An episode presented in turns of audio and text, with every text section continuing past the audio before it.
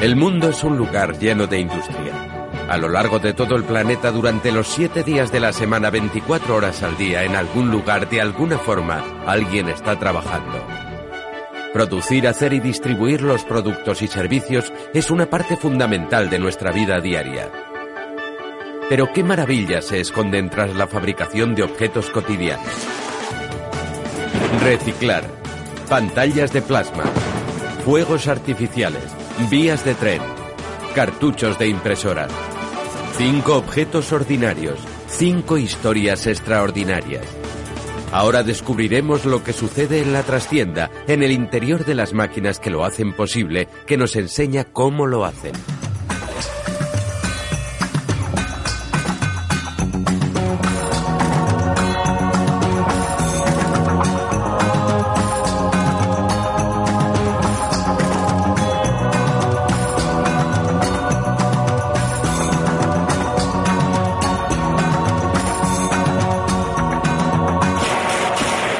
¿Cómo lo hacen?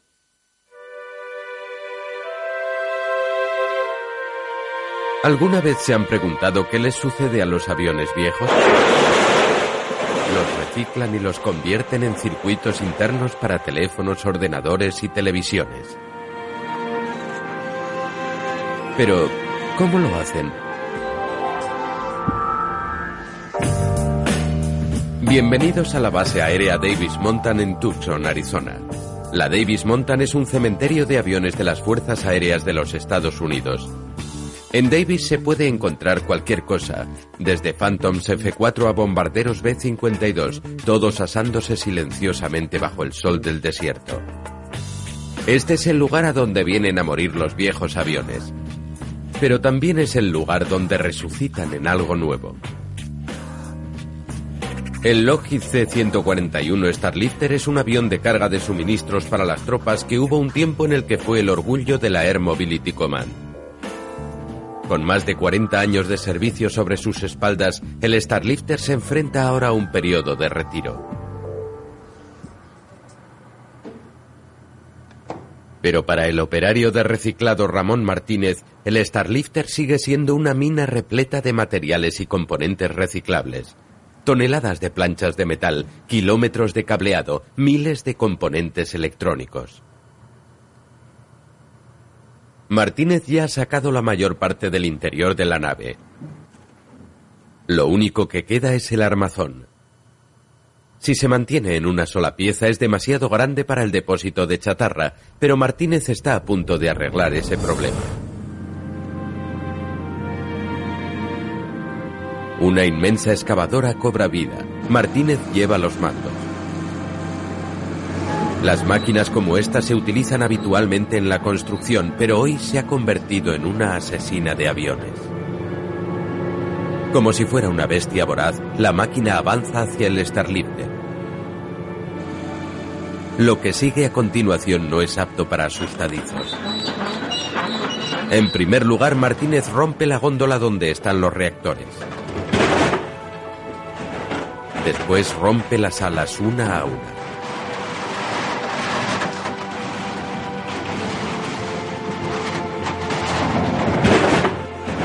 A continuación, la insaciable mandíbula de la excavadora se ceba en la zona de la cola. Y finalmente llega el golpe de gracia.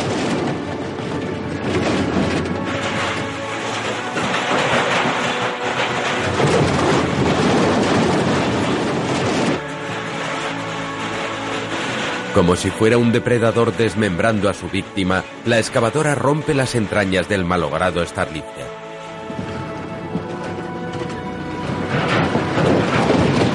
No es agradable. Para algunos puede incluso ser horrible, pero es efectivo.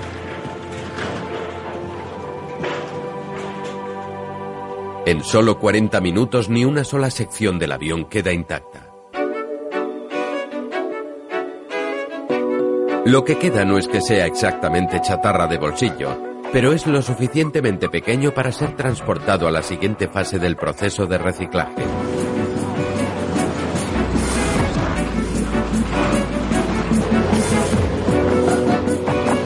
A un kilómetro de distancia el Starlifter será sometido a una destrucción todavía mayor.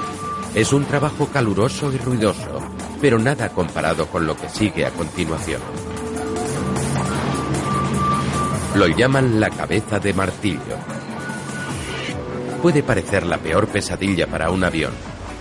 Sin embargo, es el alma y el corazón del proceso de reciclado. Primeramente se alimenta el martillo con trozos de metal.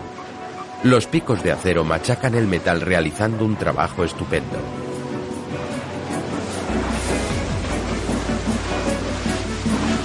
Esto es lo que queda. Miles de pequeñas piezas que desfilan en una cinta. Pero ahora llega la parte complicada.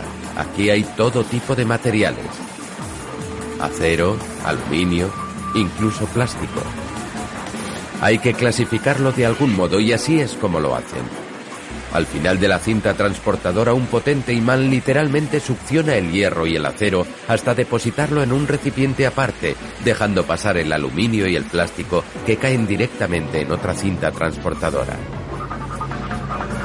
Finalmente se realiza una clasificación manual para separar las piezas de plástico y los elementos indeseados. El proceso de reciclado está casi terminado. Es difícil creer que hace solo dos horas esto era un avión gigante abandonado y repleto de materiales excedentes. Ahora este metal será enviado para formar parte de teléfonos, ordenadores, televisiones y una docena de productos que se producen en toda América. Vivimos en una era ávida de información. Y una de las formas mediáticas más populares es la televisión. Pero se ha producido una revolución que ha cambiado todo el concepto de la televisión. No lo que ponen, sino lo que hay en su interior. Bienvenidos al mundo de las pantallas de plasma. Las pantallas de plasma se rellenan con gases que les permiten ser extraplanas, Construirlas significa combinar una de las fuerzas cósmicas fundamentales. La aurora boreal brilla en la parte más alta de la atmósfera terrestre. Los rayos cubren el cielo con temperaturas más elevadas que la superficie del Sol. Todos los principios que se esconden tras este fenómeno natural se combinan para producir las pantallas de plasma ultraplanas. La pregunta es, ¿cómo lo hacen? En Mizayaki, al sur de Japón, es un día lluvioso. En esta fábrica, Itachi hace más de medio millón de pantallas de plasma al año.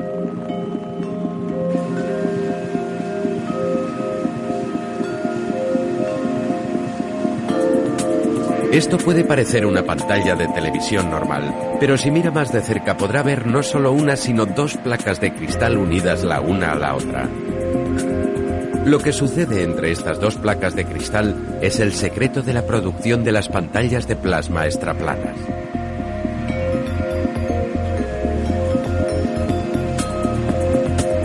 Entre estos dos cristales hay una matriz de millones de diminutas células independientes. Cada una de ellas tiene un tamaño de una fracción de centímetros. A lo largo de la parte superior e inferior de las capas de cristal hay cientos de finos electrodos unidos los unos a los otros. Su función es la de crear un entorno eléctrico que cargue una mezcla de gases inertes y que muy pronto rellenarán esas células. Los gases se llaman neón y xenón. Una vez que se han cargado con electricidad, crean el plasma. Puede que usted pensara que había solo tres estados de materia, el líquido, el sólido y el gaseoso. El plasma es el cuarto. Hace visible cualquier materia que haya en nuestro universo. Añadiendo electricidad a ciertos gases, se crea el plasma y el plasma crea la luz. ¿Cómo se puede reproducir la aurora boreal en una pantalla de televisión? En primer lugar, se rellenan con neón y con xenón. Este pequeño tubo de cristal se acopla a la parte trasera de la pantalla mediante un sistema de soldadura robotizada. Usando este tubo se aspira todo el aire que pueda haber dentro y se reemplaza por la mezcla gaseosa. Una vez instalado el tubo, el panel se envía a la zona donde están esperando los gases.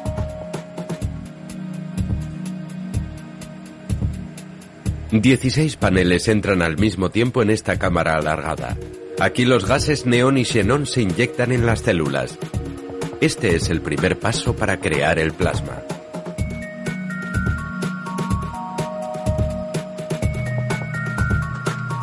Ahora las televisiones están llenas de gas. Pero hay un problema principal. Al cargar el neón y el xenón solo se genera una luz ultravioleta que es invisible para el ojo humano. ¿Cuál es la solución? Un poquito de química inteligente. Cada célula ha sido cubierta alternativamente con un elemento químico de color rojo, verde y azul llamado fósforo. Lo que muestre está a punto de ser descubierto en la zona de pruebas. Enseguida, por primera vez, la electricidad va a pasar por estas células. La ciencia y la ingeniería han estado esperando este momento. Este técnico está creando una tormenta eléctrica ante nuestros ojos. Ha nacido el plasma. Cada vez que se conectan estas pantallas, la corriente eléctrica cargará los electrodos para crear el plasma. Cuando una reacción química sucede en el interior de nuestro televisor, queremos asegurarnos de que es fiable. Ahora lo llevan a la sala de envejecimiento. Aquí se conectan cientos de pantallas y se dejan así durante horas para cerciorarse de que los gases y la tecnología son estables. La pantalla de plasma está terminada. Pero todavía no es una televisión. No hay mandos, ni receptores, ni antenas. La televisión de plasma todavía tiene que recorrer un largo camino.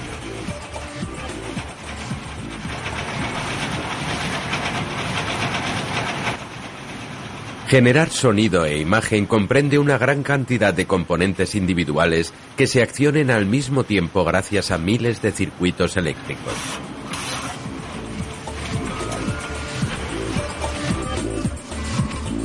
Las máquinas de inyección plástica de alta presión producen los diferentes frontales para los diversos modelos que se fabrican aquí.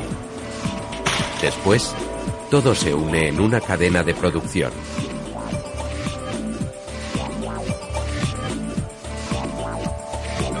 Los mandos de los circuitos que controlan la señal, la potencia, el formato, los receptores, todo se coloca en la parte posterior de la televisión.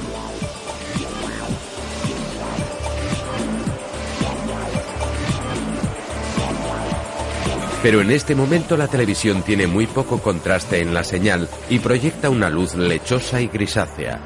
Para incrementar el contraste se le añade una pantalla más.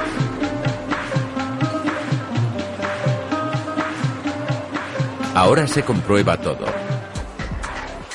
Las barras de color para asegurarse que la televisión está produciendo los colores adecuados, los blancos y los negros en lugar de grises. Pruebas de imagen, formatos y funciones, todo tiene que ser valorado. Estos tipos al menos ven el frontal de una televisión. Dediquémosle un momento a Totashi Matuono. Puede parecer que es el error de un robot. Sin embargo, para los oídos de Totashi, todos estos sonidos delatan la perfección, hasta que, por supuesto, aparece un sonido distinto. Algunas pruebas consisten en un proceso muy técnico. Está escuchando si hay tornillos sueltos. Totashi ve la parte posterior de cientos de televisores cada día, pero él preferiría ver la parte frontal. Me gusta tanto la televisión que me encanta vivir de hacerlas. No tengo una pantalla de plasma, pero mi sueño es tener una.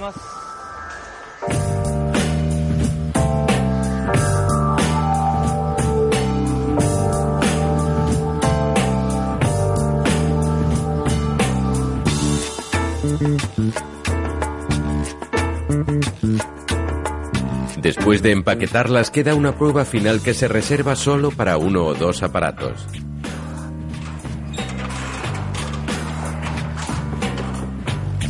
De vez en cuando se saca una de las televisiones de la cadena de producción y se lleva a la cámara de vibración. Un suelo de metal agita la pantalla para asegurarse de que todo está atornillado perfectamente y de que no hay partes sueltas. Cuando abres tu caja con tu televisión, todo debería haber sido agitado, pero no removido.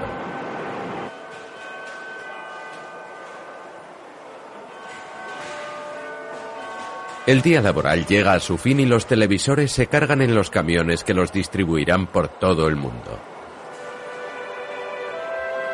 Puede que sea el final de su fabricación, pero desde luego no es el final de la historia de los plasmas. Lo que empezó en el cielo con la aurora boreal ha encontrado su camino por el espacio. El gas de plasma ahora se utiliza para propulsar los cohetes espaciales.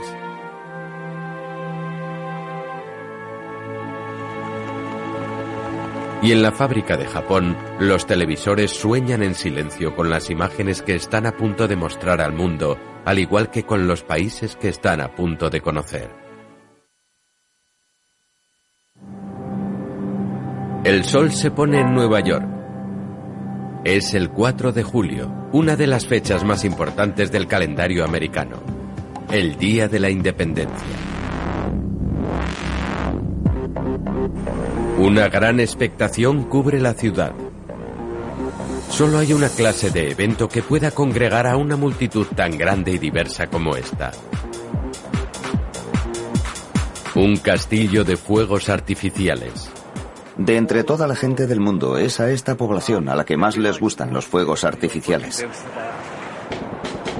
Durante varios días, un departamento de los almacenes Macy's ha estado coordinando un inmenso dispositivo que comprende técnicos, equipos de televisión, policía y miembros del gobierno y del ayuntamiento.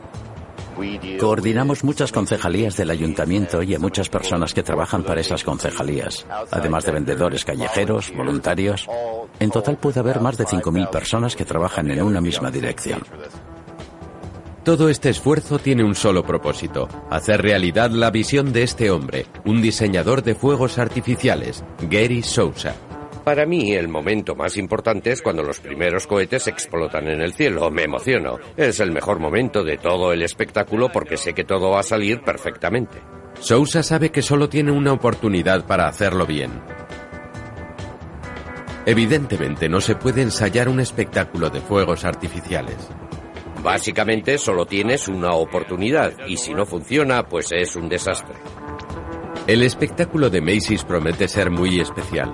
Aún así, no importa lo impresionantes que sean, todos los fuegos artificiales se basan en una sencilla mezcla química y una tecnología todavía más simple. Así que, ¿por qué son tan espectaculares? La historia comienza en el otro lado del mundo. En la ciudad china de Liuyang saben todo lo que hay que saber acerca de fuegos artificiales, porque lo que hacen en este pueblo son fuegos artificiales. De hecho, los fuegos artificiales son tan importantes para esta ciudad que incluso han erigido un monumento para honrarlos.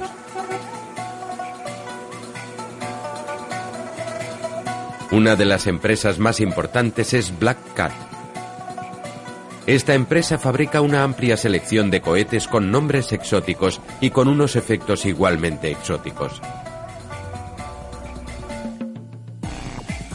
Fabricar fuegos artificiales puede ser muy peligroso. Para minimizar el riesgo, los edificios se construyen en las afueras y los almacenes se ubican en el interior de una colina. Pero hay un riesgo inevitable, y este se encuentra en el ingrediente principal de los fuegos artificiales, esto es pólvora. Es una mezcla de carbón, azufre y nitrato de potasio. Por separado cada uno de estos elementos químicos es inofensivo, pero una vez mezclados son extremadamente volátiles. Los fuegos artificiales están diseñados para que funcionen de noche. Black Cat prueba todos sus productos al abrigo de la oscuridad. La pólvora se descubrió en China hace 2000 años. Si le acercas una cerilla sucede esto. El nitrato de potasio que hay en la mezcla actúa como un oxidante. Cuando se calienta crea el suficiente oxígeno para hacer que la pólvora se queme. Pero los antiguos chinos descubrieron enseguida que la pólvora tenía una propiedad única. Cuando se confinaba en un espacio cerrado como este tubo, atención. Los pirotécnicos llaman a este efecto la carga explosiva.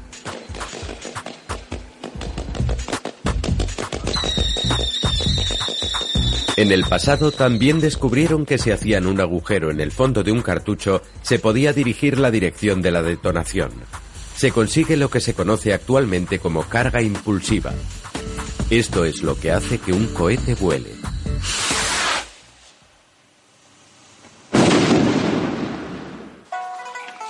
A la luz del día continúa su fabricación.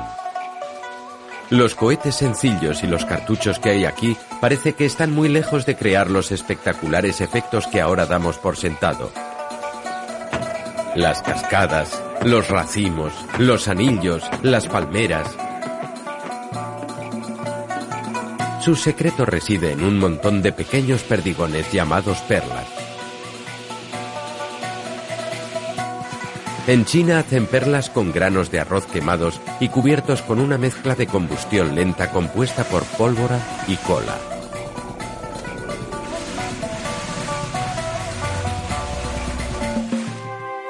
Para conseguir los múltiples efectos, se empaquetan las perlas en esferas de cartón llamados cartuchos. Para que tengan colores diferentes se le añaden distintos tipos de minerales salinos, estroncio para el rojo, bario para el verde, para conseguir chispas y destellos se le añade aluminio. Se conectan los cartuchos a la carga principal con un cierto retardo y al prender el cohete, este provocará una irreversible reacción en cadena. Cada cartucho se prenderá con la detonación de la onda expansiva precedente.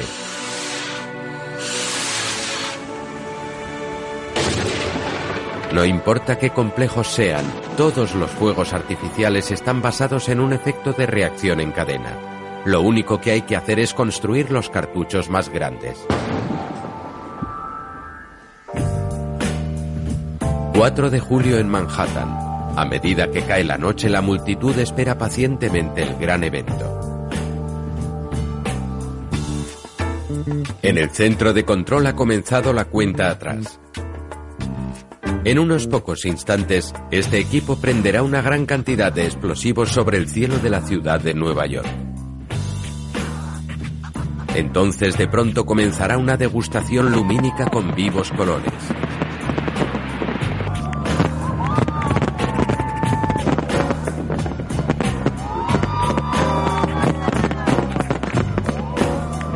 Con una media de mil cartuchos al minuto, el equipo lanza al cielo 20.000 kilos de explosivos. Es un espectáculo impresionante.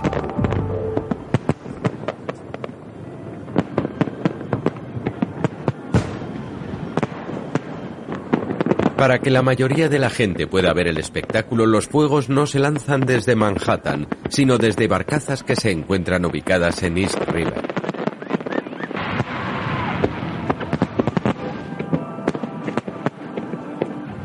Las barcazas deben mantenerse en una posición muy precisa y deben contrarrestar la corriente del East River.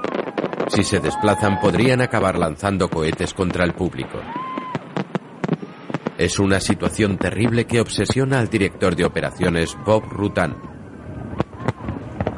Durante el espectáculo estoy en comunicación constante con las barcazas para comunicarles. Muy bien, te has acercado 50 metros a la orilla de Manhattan. Tienes que retroceder 50 metros hacia Queens.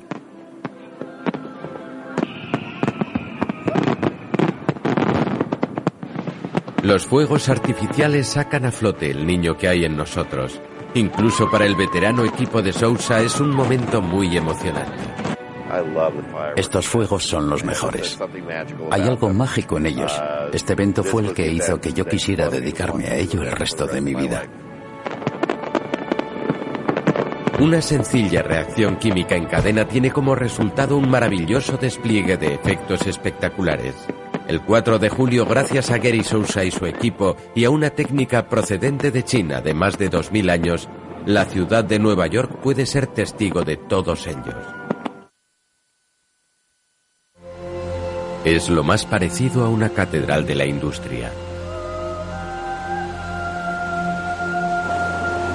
Da la sensación de que es la entrada del infierno. Es caluroso, mugriento, ruidoso y está dedicado a fabricar solo una cosa.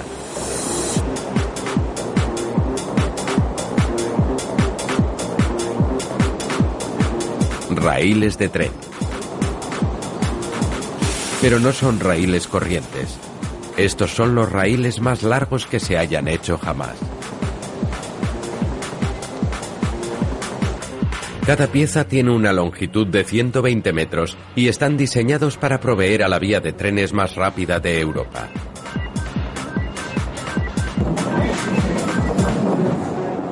Las vías de alta velocidad transportan trenes que van a la impresionante velocidad de 350 kilómetros por hora.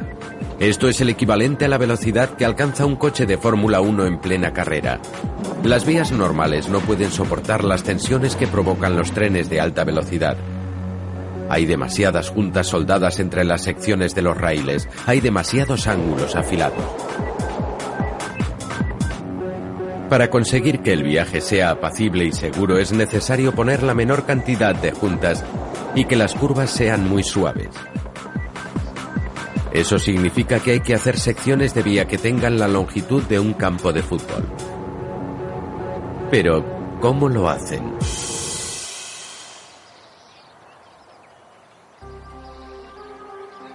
La historia comienza aquí, en las profundidades de los Alpes austríacos.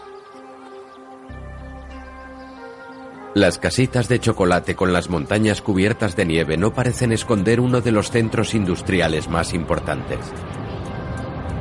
Pero este es el lugar que ha elegido la empresa Voestalpine para fabricar los raíles gigantes.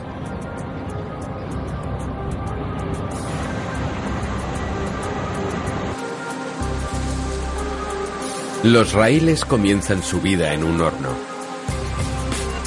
Las barras de acero son sometidas a una temperatura de 1400 grados centígrados.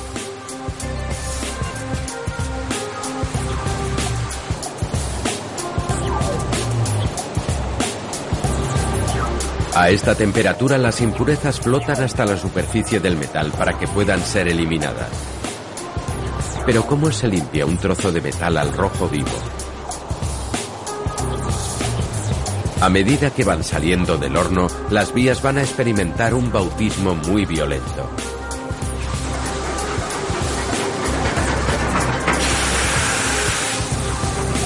Van a recibir chorros de agua a alta presión.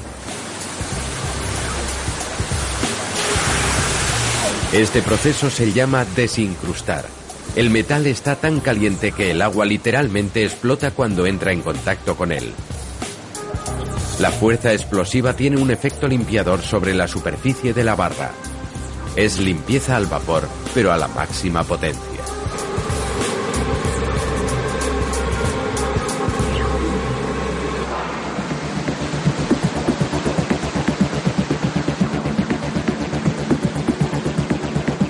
En este momento las barras limpias son unas planchas de metal sin ninguna imperfección. Para convertirlas en vías de tren van a necesitar unas herramientas extraordinarias.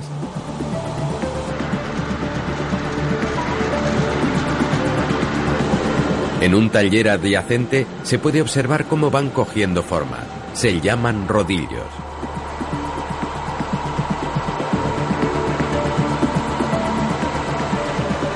Son unos cilindros de acero gigantes que tienen unas ranuras y que con mucho cuidado van dando forma a la cabeza de la vía y que estiran el metal hasta que tenga una longitud de 120 metros.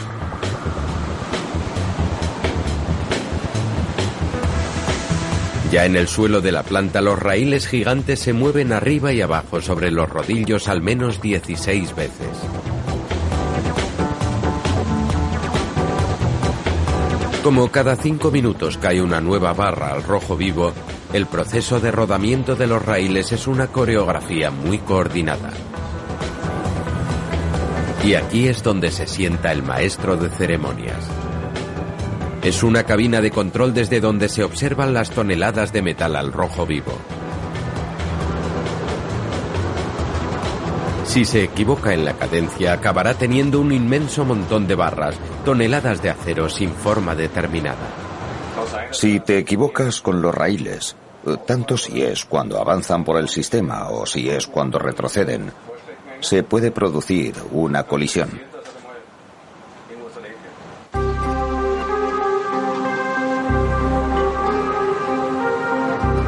Para evitar que se amontonen, el controlador manda los raíles a medio terminar por una rampa gigante. De esa forma se permite a la siguiente remesa entrar en el sistema.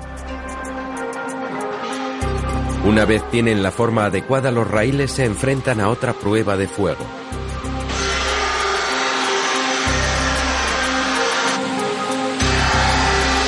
Una sierra circular gigante los corta a la longitud determinada según cada cliente.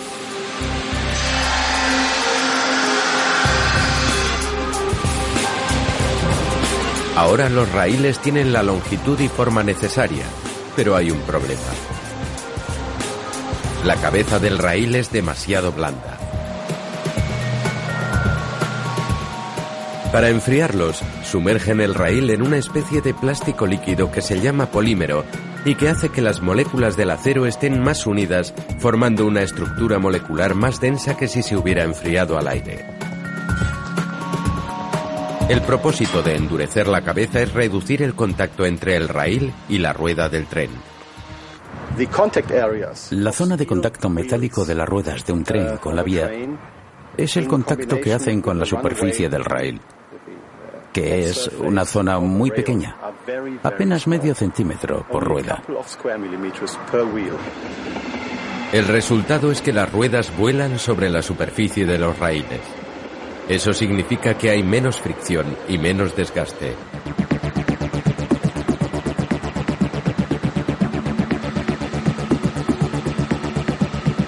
De nuevo en la planta los raíles se someten a una última comprobación para saber si están derechos. Ahora viene la prueba del ácido. Los raíles son largos, rectos, duros, pero tienen por delante 25 años de un uso brutal, así que ¿serán seguros?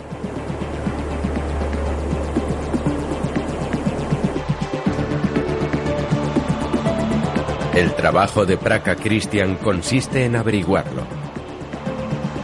La maquinaria que él controla tiene una única misión, localizar el tipo de imperfecciones en el acero que pudiera provocar un accidente ferroviario. En la zona de inspección buscamos en los raíles fallos tanto en su superficie como en su interior. A una velocidad de 1,5 metros por segundo, cada nueva vía es sometida a una serie de inspecciones automáticas. Con luces rojas y azules se efectúa un escáner visual de imperfecciones. Con pruebas magnéticas se comprueba la superficie. Y con un rayo ultrasónico se comprueba si el interior del raíl tiene imperfecciones. El ordenador ha detectado algo. Una mancha sospechosa donde no debería haber manchas.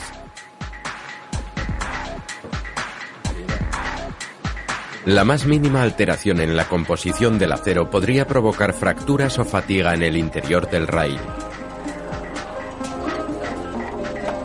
Si aparece cualquier cosa, el raíl es enviado a la zona de inspección visual. La inspección debe ser exhaustiva. Cada arañazo o mancha es examinada en profundidad. Algunas veces resulta ser solo una abrasión de la superficie, pero si no lo es, el raíl es rechazado. La gente de Boestalpine se toma la seguridad muy en serio. La vida de los pasajeros depende de estos raíles y por eso que los inspeccionemos es tan importante.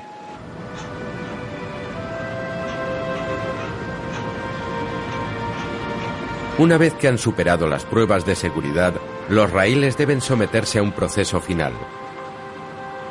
La distribución. En muchos procesos de fabricación esta es una operación rutinaria. Pero en el mundo de los raíles ultralargos, la distribución cobra una nueva dimensión. Para llegar hasta donde tienen que ir, los raíles tendrán que ir sobre raíles. Eso significa que tendrán que elevarlos para subirlos a un vagón de carga ultralargo. El menor arañazo o muesca podría ser causa de que mandaran un raíl de 7 toneladas de nuevo al horno. Por tanto, el equipo tendrá que manipular cada raíl para subirlo a bordo sin causar ningún daño. Así pues, ¿cómo lo hacen?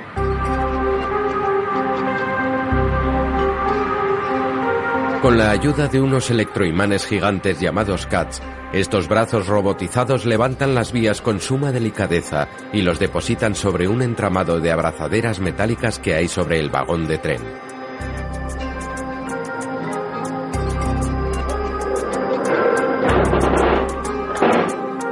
El equipo de carga se asegura de que cada raíl esté separado varios centímetros del otro, lo suficientemente cerca para optimizar el espacio, pero no tan cerca como para que lleguen a tocarse.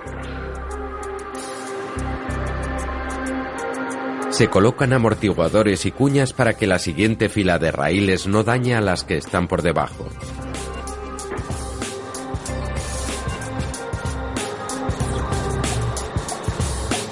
El trabajo se termina sin novedad. Un nuevo cargamento abandona sano y salvo el taller con dirección a algún lugar de Europa. Están observando un milagro de la modernidad. Es invisible al ojo humano, pero es tan común que sucede todos los días. Esta es una visión de cerca de una impresora de ordenador proyectando la tinta sobre el papel.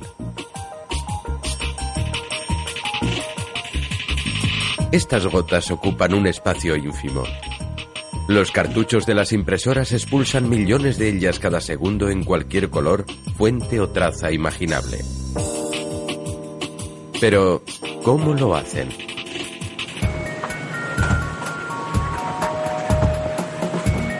Hewlett Packard es la fábrica de cartuchos de impresora más grande del mundo.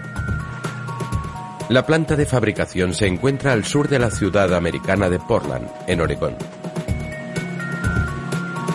Aquí trabajan 800 personas las 24 horas del día para suministrar cartuchos a más de 20 millones de impresoras que hay por todo el mundo. Desmontados, los cartuchos parecen muy sencillos. Tienen tres componentes principales la tinta, que se almacena en estos depósitos, la cámara aplicadora y esta pequeña placa que está llena de pequeños agujeritos. En conjunto, como desvela el microscopio, estos tres componentes producen algo increíble.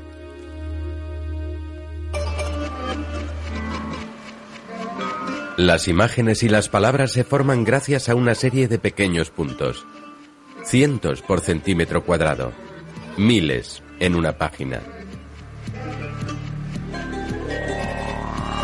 Para hacer este trabajo, los cartuchos deben controlar con mucha precisión una cosa.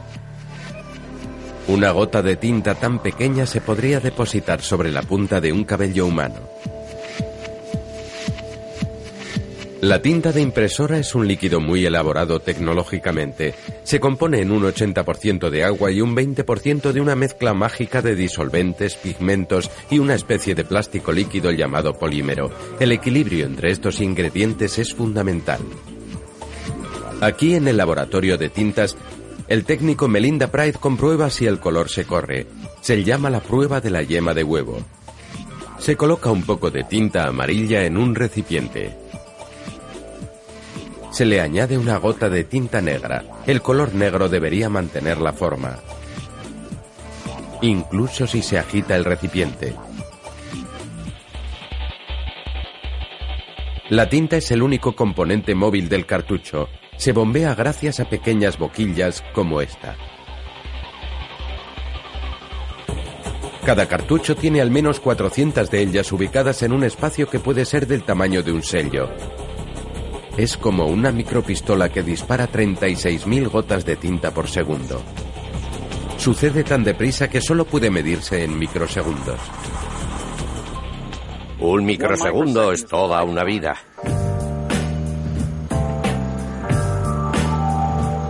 Este es el señor Babel, su trabajo consiste en introducir minúsculas gotas de agua hirviendo dentro de la cámara distribuidora para reproducir la velocidad de la tinta.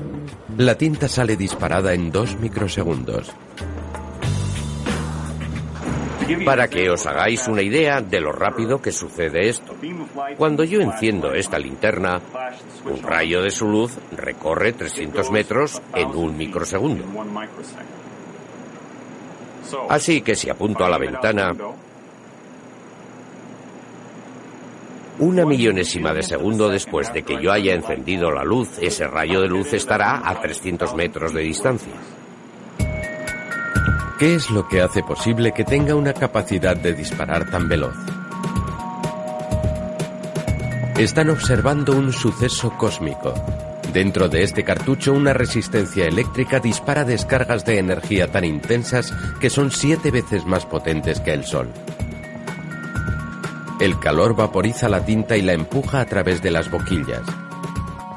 Pero tranquilos, la reacción termal es increíblemente breve, solo dos millonésimas de segundo. Su ordenador está a salvo de derretirse. En esta microescala, la menor partícula de contaminación podría desencadenar la peor de las pesadillas de los ingenieros de cartuchos de impresora, la obstrucción de las boquillas. Aquí en el Centro de Observación de Averías o DBOS, el técnico Jeffrey Langford nos desvela lo que puede hacer al flujo de tinta una minúscula partícula de polvo que se encuentra en la boquilla.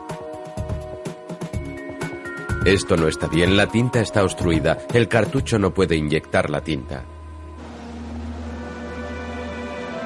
Por eso la tinta se hace aquí. Lo llaman la habitación limpia, un lugar completamente aislado de la suciedad cotidiana. No hay polvo, no está sucio, no hay tan siquiera una escama de caspa. Es uno de los lugares más limpios del planeta. Esta es una habitación limpia de clase 10, lo que significa que hay 10 partículas en cada pie cúbico de aire. Además de la tinta, en la habitación limpia también se fabrican las placas de las boquillas y las cámaras de aplicación de las que depende el cartucho. Es una operación de microtecnología, es posible que solo pueda compararse a operaciones del programa espacial. Pero cuando te vistes como un astronauta, ¿cómo diferencias a tus colegas? Para Jeremy Donaldson es todo un problema. Después de pasarte varios años preguntándole a la gente tú eres, acabas por reconocer los detalles físicos de los ojos, la forma del cuerpo e incluso la forma de moverse. De vuelta en la planta principal, llega el momento de cambio de turno, pero los cartuchos deben enfrentarse a un proceso final. Este hombre es un asesino de cartuchos. Su trabajo es conseguir que los cartuchos impriman en el entorno humano más caluroso posible. Esta es una cámara de pruebas climatizada. Si funciona aquí, funcionará en cualquier sitio. Simulamos diferentes condiciones para la impresión. Aquí tenemos 35 grados centígrados y una humedad del 20%. Es un ejemplo de lo que sería imprimir en Phoenix, Arizona.